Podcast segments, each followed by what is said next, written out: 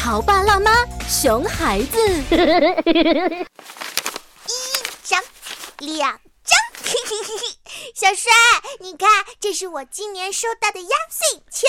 啊，才两张啊，这么少！我告诉你，豆豆，我收到了这么厚。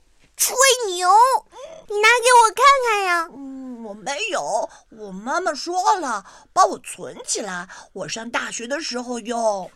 嗯，我妈妈也是这么说的。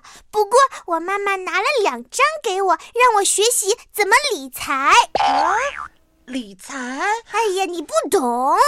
我老爸说，你不理财，财也不会理你的。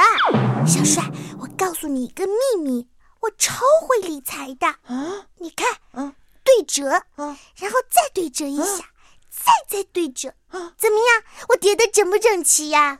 哇，你整理的好小哦！不过你得快去洗手，听说这钱上面细菌可多了，豆豆。有请九八八故事广播特邀嘉宾。或许你还不知道，这个游戏检测了孩子手眼协调的知觉转换能力。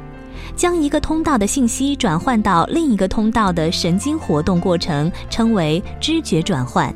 有的孩子完成单通道任务比较轻松，但是需要几种知觉通道同时发挥作用时，就会遇到困难。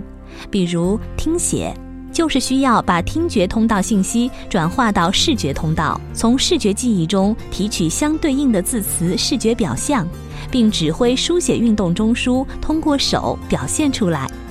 同样，看着书朗读也是一种知觉转换。很多孩子能够认识字词，也明白其中含义，但是朗读的时候却破字破句，读起来结结巴巴，往往就是知觉转换没有经过良好的训练。